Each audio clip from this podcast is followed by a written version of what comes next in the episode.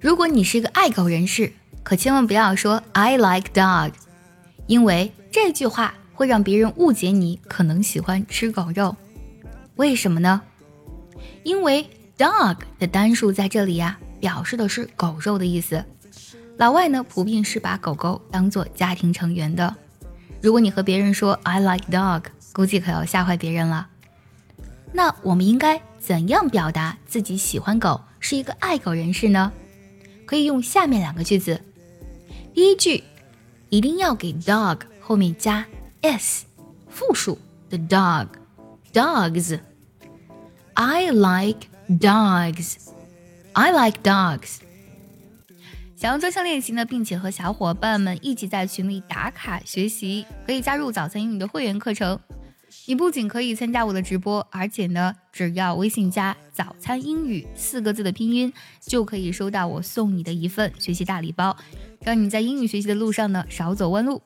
或者呢，我们给 dog 后面加 person，前面加一个不定冠词 a，就变成了 I am a dog person。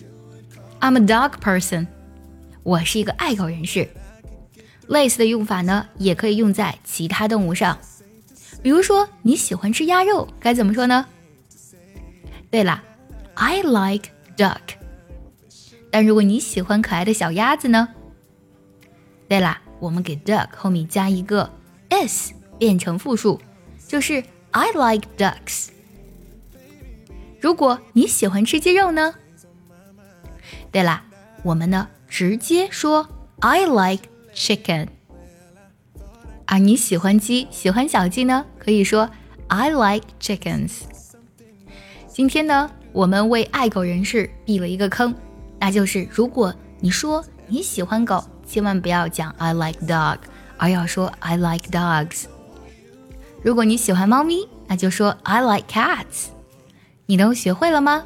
学会的话，记得点赞收藏，也记得转发给需要它的人。